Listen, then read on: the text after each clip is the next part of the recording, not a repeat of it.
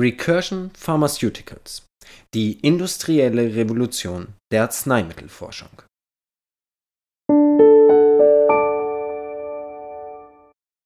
Servus und hallo und willkommen beim Spekulanten Podcast mit mir, dem Marc. Ich weiß, ich weiß. Heute sollte eigentlich unser nächster Gastbeitrag kommen. Hätte angesichts des 30 Episoden Jubiläums ja auch gut gepasst. Aber ich habe es wieder einfach nicht geschafft. Ich denke, ich werde das mit den Gastbeiträgen sowieso in Zukunft etwas anders gestalten, gerade auch wegen Corona. Lasst euch da einfach mal die nächsten Tage und Wochen überraschen. Wir sammeln heutzutage eine Menge Daten, immer und immer mehr, egal in welchem Bereich. Was wäre, wenn wir so langsam anfangen würden, diese Daten auch für was Gutes zu nutzen und sie zu kombinieren? Klingt zu schön, um wahr zu sein? Dann seid gespannt. Heute möchte ich euch nämlich nochmal ein Biotech vorstellen. Aber direkt vorneweg, es ist kein normales Biotechnologieunternehmen, sonst würde ich es euch ja auch nicht vorstellen.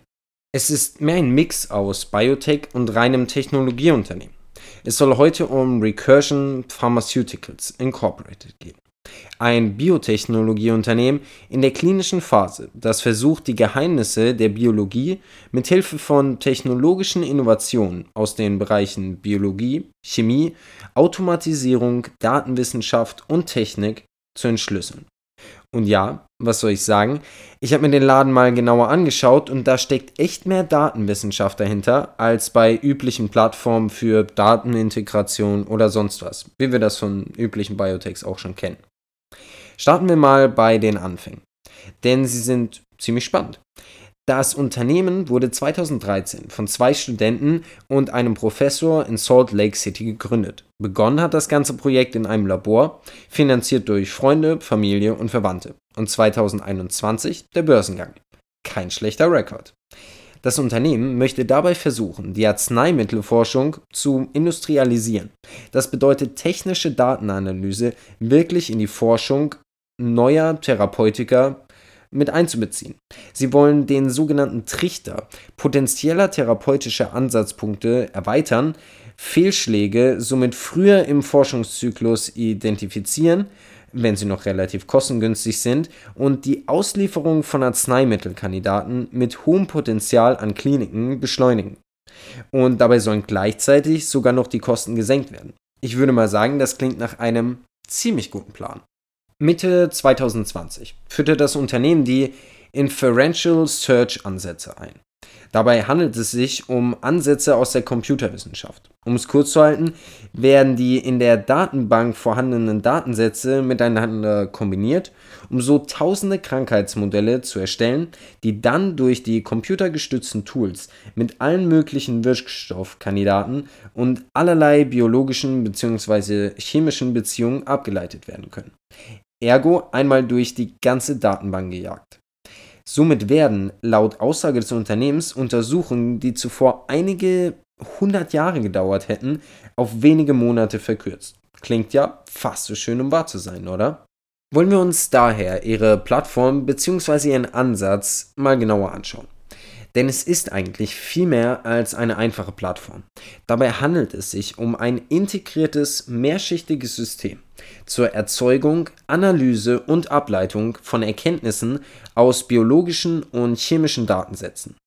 Das The Recursion OS. Dieses System besteht in erster Linie aus drei verschiedenen Komponenten. Der Infrastrukturebene, dem Recursion Datenuniversum, wie Sie es so schön nennen, und einer sogenannten Recursion Map.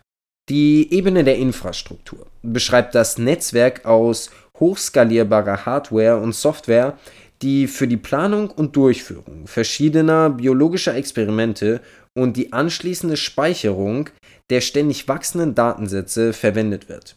Teil dieses Netzwerkes ist nach Aussage des Unternehmens auch der hauseigene ML-Supercomputer BioHive One, der 58 modernste Supercomputer der Welt.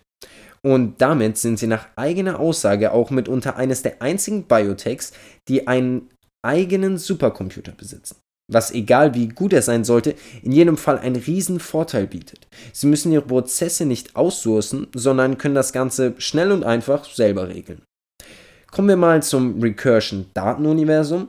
Das beschreibt im Prinzip alle biologischen und chemischen, eben alle Daten, die das Unternehmen so zusammentragen konnte. Mittlerweile reden wir da über knapp 8 Petabyte. Was sind Petabyte?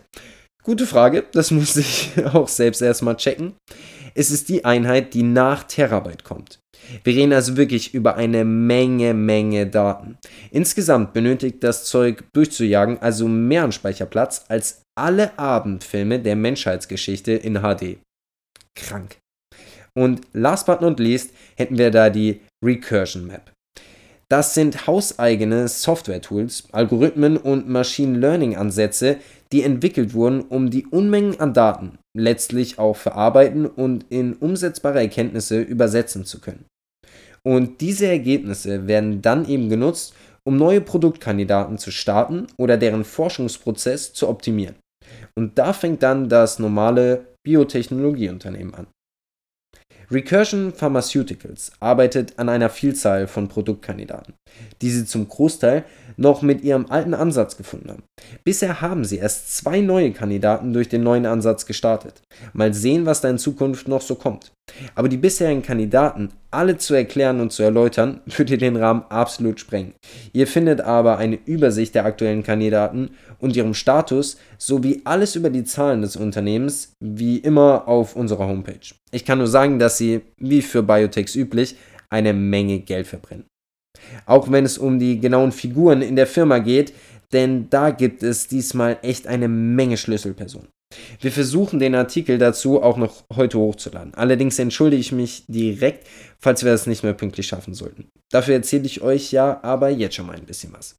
Also, wer ist in dem Unternehmen so unterwegs? Da hätten wir CEO und Mitgründer Christopher Gibson, der also von Anfang an mit dabei ist und der Co-Autor von zig verschiedenen Studien ist. Dann hätten wir da aber auch noch Chief Medical Officer Ramona Doyle, die zuvor bei Maven Project, einer Non-Profit-Organisation, beschäftigt war. COO und Präsidentin Tina Marriott Lawson, die 2012 von der Healthcare Business Women's Association als Rising Star ausgezeichnet wurde, 2020 vom UTA Business Magazin als CXO of the Year ausgezeichnet wurde und 2019 Gewinnerin der Women Tech Council Awards war das war's aber noch lange nicht mit dem Board. Dazu kommen CFO Michael Sikora, Chief Corporate Development Officer Shafiq Virani und noch fünf weitere ausführende Mitglieder des Managements. Also falls euch wirklich interessieren sollte, wer so alles dabei ist, den Artikel abchecken. Ich kann aber mal so viel sagen. Das ist eine der umfangreichsten Managementvorstellungen, die ich bisher gesehen habe.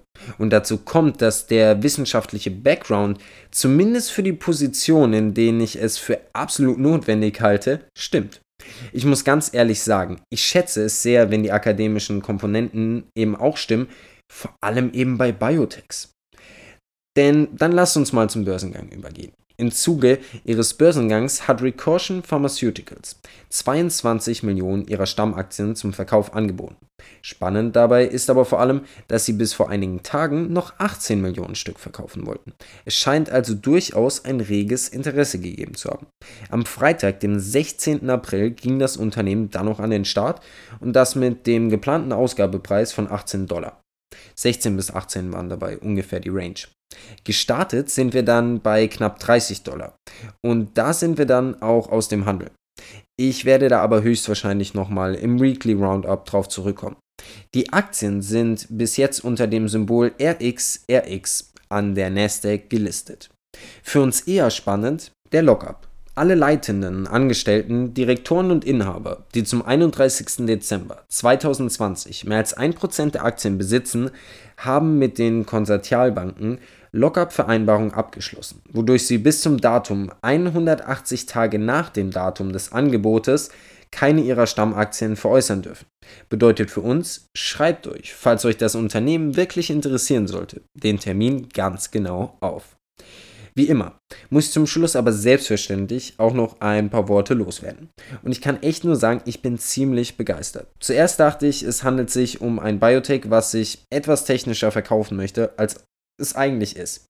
Vielleicht verkaufen sie sich aber eher medizinischer, als sie sind. Der Plan, all diese Zusammenhänge und Datensätze die in der Welt umherschwimmen, für was Gutes zu nutzen und daraus gescheite Medikamente zu entwickeln, halte ich für klasse. Die Frage ist nur, wie gut Ihr Supercomputer wirklich ist.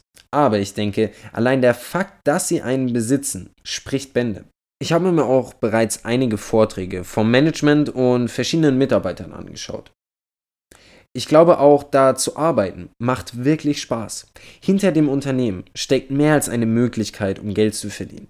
Es geht um die Möglichkeit, Biologie und deren Zusammenhänge besser verstehen zu können, um so die Welt der Therapeutiker und damit wahrscheinlich auch unser Leben maßgeblich zu verändern. Und mit diesen Worten verabschiede ich mich für heute, bedanke mich fürs Zuhören und ich hoffe, wir hören uns bald wieder.